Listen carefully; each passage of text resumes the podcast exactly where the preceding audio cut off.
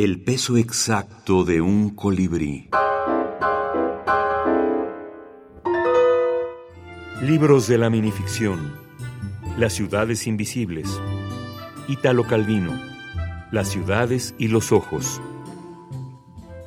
Después de andar siete días a través de boscajes, el que va a Bausis no consigue verla y ha llegado.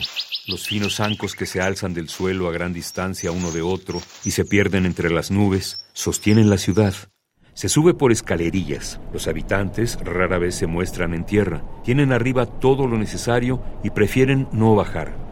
Nada de la ciudad toca el suelo, salvo las largas patas de flamenco en que se apoya y en los días luminosos una sombra calada y angulosa que se dibuja en el follaje. Tres hipótesis circulan sobre los habitantes de Bausis, que odian la tierra, que la respetan al punto de evitar todo contacto, que la aman tal como era antes de ellos y con largavistas y telescopios apuntando hacia abajo, no se cansan de pasarle revista, hoja por hoja, piedra por piedra, hormiga por hormiga, contemplando fascinados su propia ausencia.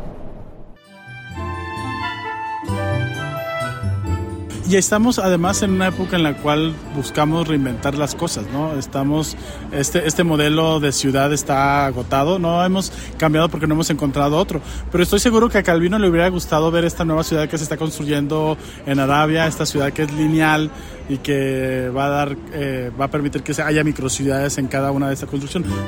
Antonio Ramos Revillas, escritor y editor.